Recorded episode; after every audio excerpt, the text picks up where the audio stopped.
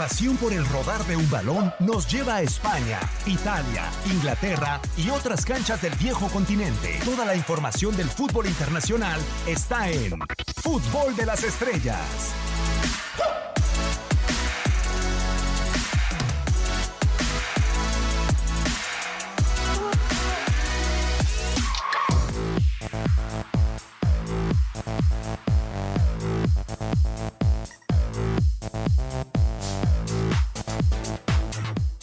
Están? Un placer saludarlos. Bienvenidos. Nueva emisión de Fútbol de las Estrellas en este sábado 11 de enero del 2020. Dirección y controles operativos de Max Andalón junto con Gabriel Sainz. Max Andalón también. Soy Diego Peña para platicar esta terna, este tridente en tu DN Radio de lo más importante del mundo del fútbol internacional. Mañana en la Supercopa de España, Atlético de Madrid y Real Madrid, el segundo de la Liga de España anterior, y un invitado, prácticamente así lo podríamos decir, estarán enfrentándose por el título en su nuevo formato. Gabriel Sainz Gabo, ¿cómo estás, amigo? Qué gusto saludarte. Es meritorio realmente lo que han hecho los dos equipos como para conquistar este título, entendiendo que no está ni el campeón de la Copa del Rey, no está ni el campeón de la Liga de España, que eran los que se disputaban el título realmente. ¿Cómo estás? Hola amigo, ¿cómo estás? Qué gusto saludarte. Igualmente para Max Andalón y toda la gente que nos sintoniza a través de tu DN Radio. Si pudiera ser, a lo mejor en cierta manera, eh, no justo. Eh, creo que de todas maneras las reglas las pusieron desde antes, ya sabían el formato, sabían que iba a haber dos equipos invitados. Y pues bueno, si son los invitados, terminan siendo incómodos y metiéndose eh, en, una final en la cual no tenían que haber estado. Pero bueno, vaya, justo porque terminaron ganando sus partidos, ya estaba así el formato y el día de mañana van a jugar la final de la Supercopa de España.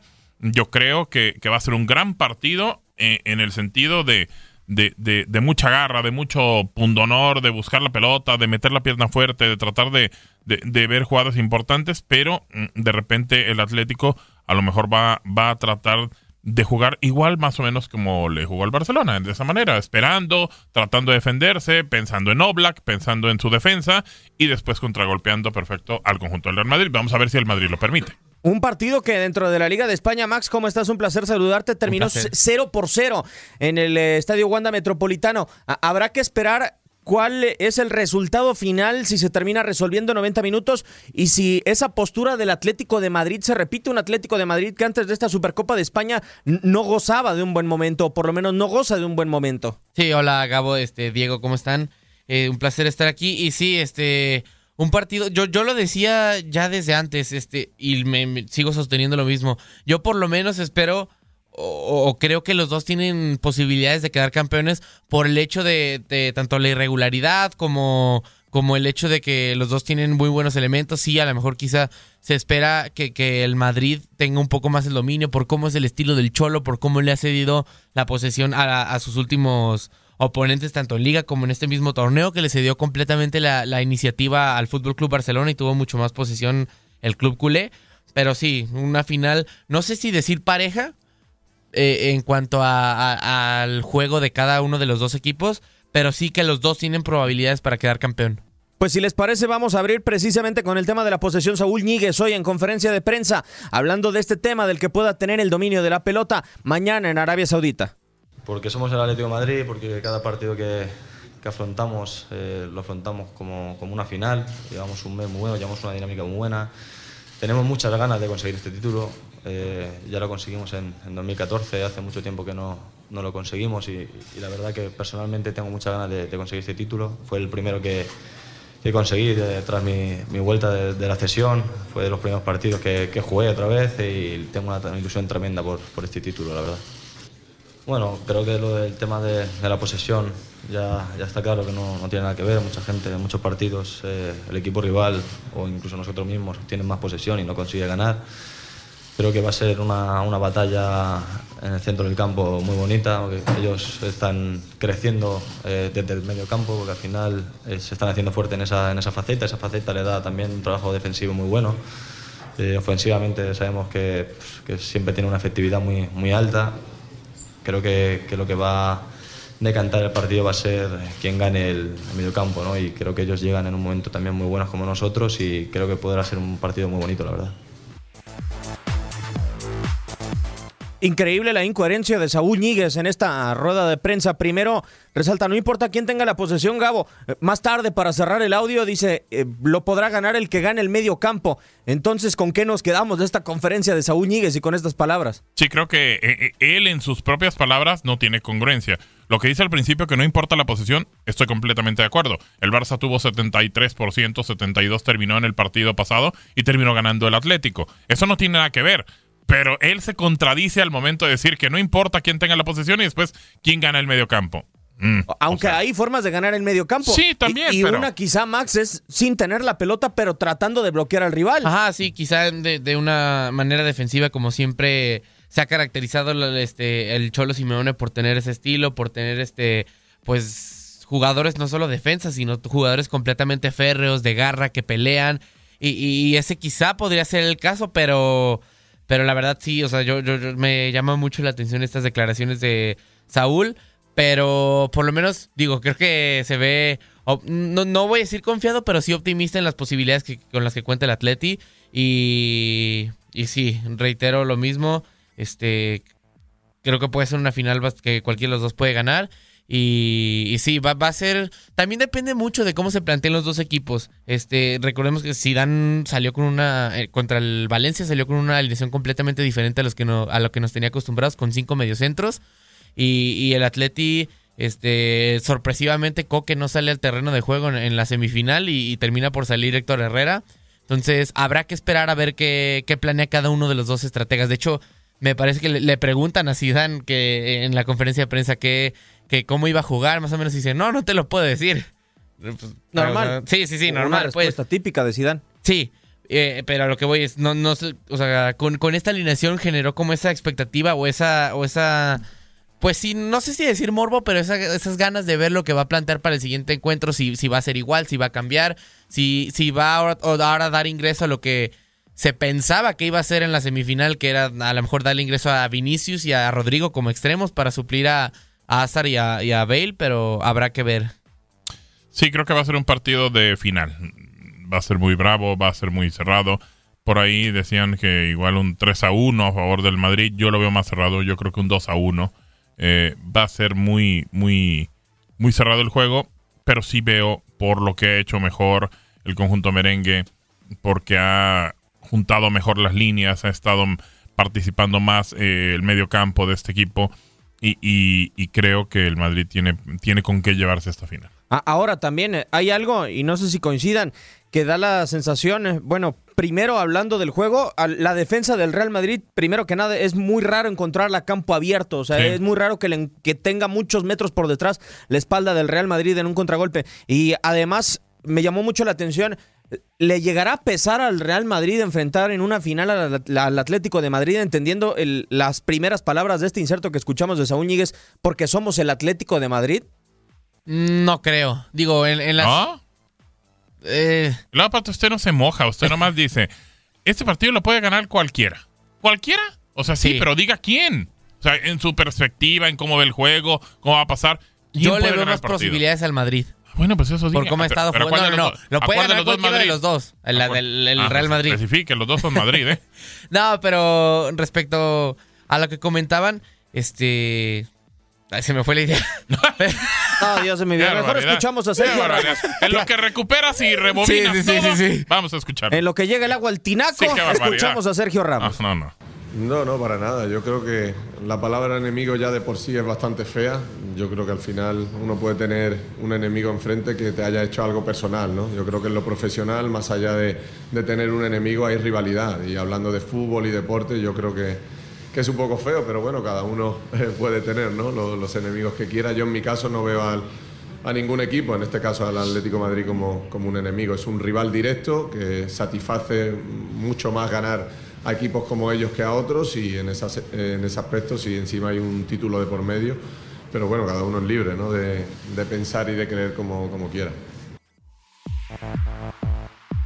Hablando Sergio Ramos y tratando de limar cualquier aspereza, eh, era muy normal que en la época de José Mourinho, hasta en la conferencia de prensa, cualquier futbolista del Real Madrid eh, declarara como enemigo al Barcelona o al Atlético de Madrid. Hoy es mucho más tranquilo todo en el panorama y previo a una final.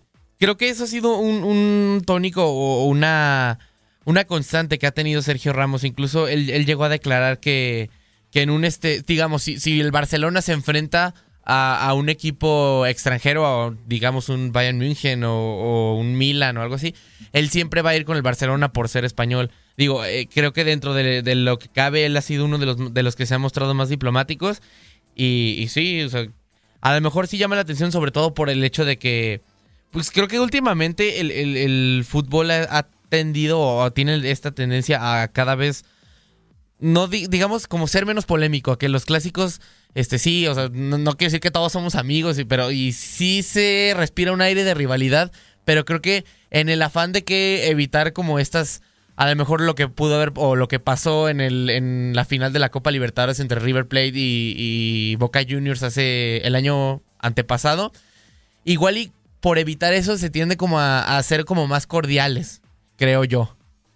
Como un aire de paz. Híjole, sí. hace rato me dice Max, bueno, nos dijo, se me fue la idea. Y ahora no le entendí nada al señor Max Andalón. A ver, ¿qué, no, no, no. ¿qué quieres decir o sea, con que, eso? Que en el afán Ajá. de que no haya peleas o que no haya conflictos como pasó en la final de la sí, Copa que, Libertadores. Que, bueno, está bien. Sí, se, se, se, trata de hacer esto como más cordial. Yo siento que cada vez, en, sobre todo en clásicos, se ha ido como perdiendo este sabor. Este, ajá, este componente de rivalidad. Posiblemente, pero a la hora de entrar a la cancha, eh, creo que se le termina olvidando el tema cordial y, y, y, que no trascienda, obviamente, también fuera de la cancha. Me parece que la tribuna, tanto eh, la gente debe estar concentrada en que es un deporte y punto, se acabó.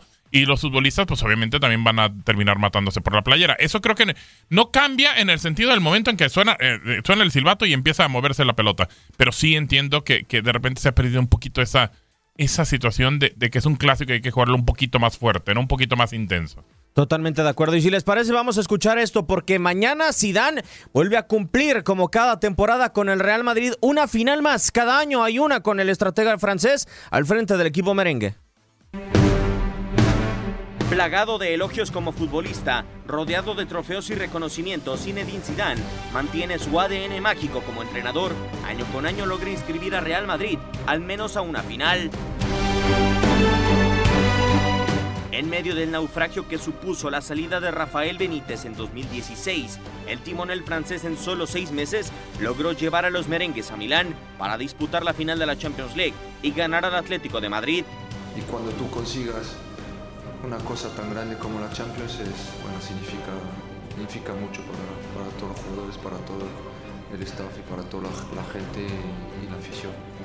Por el torneo de la UEFA, Zidane cada temporada como entrenador ha logrado colocarse en la disputa por el título con Real Madrid y las tres Champions League. Logró trasladarlas a las vitrinas blancas en 2016, 2017 y 2018. Tampoco falló en las dos finales de Supercopa o las tres de Mundial de Clubes que disputó con el equipo de la capital de España. En la península ibérica, con la victoria ante Valencia, llegó a su segunda final de Supercopa de España y solo tiene como asignatura pendiente la final de la Copa del Rey. Para nosotros no cambia nada. Estamos eh, contentos de poder jugar otra vez una final.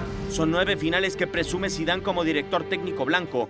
Supera a los entrenadores más exitosos en los últimos años con el equipo merengue. Vicente del Bosque sumó siete disputas por el título, por cuatro de Mourinho y Carlo Ancelotti respectivamente. Invicto en finales, cada año Zidane cumple como entrenador de Real Madrid y coloca el nombre del equipo blanco en la disputa de al menos una corona.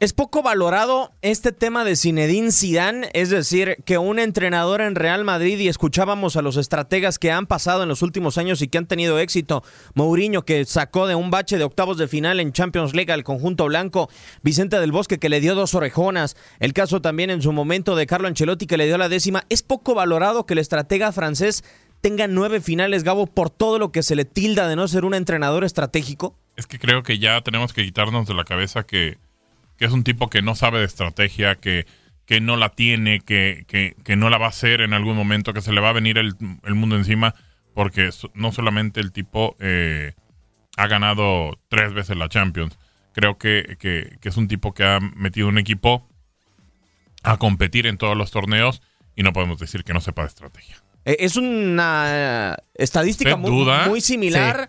No, bueno. Pero a ver, Ma- o sea, yo entiendo, Max, que pueda haber un estratega que no tenga estrategia, o, mejor dicho, un director técnico que no tenga estrategia.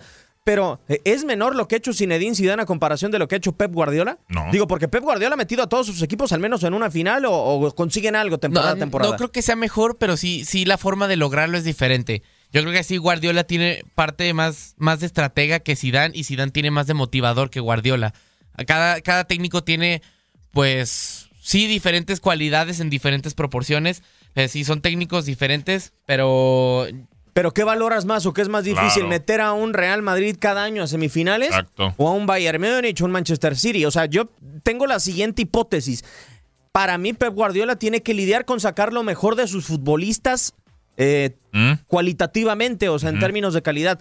Zidane tiene que pelear con un vestidor lleno de egos. Claro, completamente. O sea, Sí. creo que es. Son igual de difíciles las dos, pero yo le doy más valor a lo de Zidane. ¿Por qué? Porque creo que este equipo estaba derrumbado, estaba hecho pomada. Y él terminó llegando, y no solamente es tema de motivar, Max. ¿te refieres en su, en su primera etapa o en la segunda? La segunda, ahora en la segunda etapa. Llegó y el equipo estaba tirado por el suelo. Lo levanta. No solamente es el tema de motivar, nos hemos dado cuenta de que ha hecho movimientos en el campo que han cambiado mucho los partidos. Y eso te habla de táctica, no te habla de solamente mover por mover. Creo que, que Pep Guardiola, a mí la, la asignatura pendiente que le sigue faltando a él es colocar un equipo en Champions que no haya sido el Barcelona. O sea, no lo ha podido hacer. Y, y también para Zidane sería, ¿eh? También buscarlo y verlo también con un equipo que no sea el Real Madrid. Sí, sí, sí, efectivamente. Creo que ese siempre ha sido el, el- el- Bueno, pero equitativamente, a ver, eh, seamos justos, quizá con Zinedine Zidane, no sería tan importante hacerlo, digo, porque así como podemos decir que Guardiola no ha metido a un equipo a una final de Champions League o no la ha vuelto a ganar, no la ha hecho además sin el Barcelona, no la ha hecho sin Messi. ¿No sería equitativamente que Guardiola no lo, no lo haya hecho en otro equipo a que Zidane no lo haga sin Cristiano Ronaldo? ¿Con el Madrid? Sí. Sí, claro. Y, y de hecho, yo les tenía una cosa, a final de cuentas, y, y era lo, lo que yo siempre le he renegado, lo, lo que yo siempre. ¿Usted le este, tiene coraje a Zidane o qué No, pasa? no, no. Ah. Pero les voy a hacer una pregunta. Ah, ya sé. ¿Cuál fue el 11? Usted le va al Barça. No, no, no, no. Este, ¿No? ¿cuál? No. Ah, bueno. ¿Cuál fue el 11? Y, y los incluido con cambios los que más hacen que dejó Ancelotti. ¿Y cuál fue el que de- el que usó Zidane todo el campeonato, todos los O sea, usted está diciendo que le armó el equipo Ancelotti a Sí. Zidane. No, Pero ese equipo no está armado por Ancelotti no, tampoco, no, ¿eh? No, no, Para mí ese no, equipo está no. armado por Mourinho. No, no, no, no, no. Qué barbaridad. Qué, qué, qué, qué, qué situación tan baja del señor Andalón. O sea, pegarle Ok, a Zidane ok, por di- nomás dime, pegarle. dime, ¿qué, qué revolución táctica hizo Zidane que no tenía ya Ancelotti? O sea, no- la haya armado quien la haya armado. A Ancelotti le tocó ser el, el- el predecesor ganador. de Sí, sí, Zidane. Sí, sí, sí. ¿Qué cambio Y hizo Zidane era su tácticamente asistente, Zidane? ¿eh? Nada más para que te acuerdes. ¿Qué cambio hizo Zidane? Bueno, ya no contó, por ejemplo, con Iker Casillas. Exacto. Ya no contó con un líder de vestuario. Muy importante. Eso sea, es de no- gestión, no es gestión de vestuario. Sí. Táctico que, ¿qué cambio tuvo? Bueno, por ejemplo, con Zinedine Zidane ya no contó Gareth Bale. E- Eso es un tema importante porque con Ancelotti era la BBC. Eh, sí, y fue pero el mejor año de un- sigo pensando que no es el revolucionario táctico que está- mucha a ver, gente dice. ¿Quién está? No, a ver. a ver. ¿Quién Mejor- está hablando de una revolución táctica? Nomás dijimos que era táctico, punto, se acabó. Sí, pero no, no hizo un gran cambio ni... ni no, Ya- quizá nomás mover a Diego, Bale y ya. Ya cállalo, por favor. Ya. Mejor que lo calle Zinedine Zidane. Exacto, Vamos a ya. escuchar las palabras del estratega de Real Madrid. ¿Cómo se ve como técnico? Ahora, después de cuatro años que ha pasado desde su llegada a Real Madrid y también los cambios respecto a una primera etapa que concluyó Zidane después de su marcha cuando consiguió la tercera Champions League y dijo que no iba o que no veía en un equipo la capacidad de volver a ganar. Acá las palabras de Zidane en conferencia de prensa el día de hoy. La verdad es que sí. Me veo, me veo mejor, me veo bien, me veo progresando. Porque, porque en la vida, de todas formas, no solo como entrenador, como persona, aprendemos de las situaciones, aprendemos de la gente que, que están a, a tu alrededor. Y yo, como, como soy uno que, que escucha mucho, porque hay gente muy, muy válido conmigo. eh, eso hace que, que estoy progresando como, como entrenador, como persona. Y es, y es el objetivo siempre el mío. Luego lo de, lo de la flora, lo de... Que, que no sé, no sé, eso cada uno... Esto no va a cambiar, ¿sabes? Tú lo sabes. Tú lo sabes que no va a cambiar. Porque tú puedes pensar una cosa de, sobre mi persona y, como entrenador y a tu lado hay otro que piensa totalmente distinto. Y yo acepto eso, ¿sabes? No, yo estoy aquí para trabajar, me gusta lo que hago, que es lo más importante, es mi trabajo, mi, lo que doy con mi corazón, el resto no, no, no lo puedo controlar, el resto. Entonces yo sigo fuerte convencido de lo que, de lo que hago en, en, el, en el campo. Bueno, lo que ha cambiado ya, lo primero es que es los ocho meses eh, cuando lo dejé, para mí, para el equipo no ha cambiado nada. Yo creo que es un equipo que de todas formas, siempre en una carrera, eh, de los jugadores siempre hay momentos un poco complicados porque hay momentos muy, muy bonitos y, hay que aceptar también un momento un poco crítico de, después de haber ganado mucho y es lo que han tenido un poco los jugadores, pero, y, pero esto es, la vida normal de, un futbolista. Luego, eh, para recuperar eso, yo creo solo en el trabajo. En el trabajo, eh, cada día, eh, y con paciencia. Y es lo que, lo que nosotros estamos haciendo, porque tenemos una plantilla muy buena. Como tú decías, 80% no ha cambiado, pero un 20% sí. Y, bueno, y nosotros lo que queremos es dar otra vez otra alegría a nuestra, a nuestra afición y, estamos, y trabajamos para, para eso.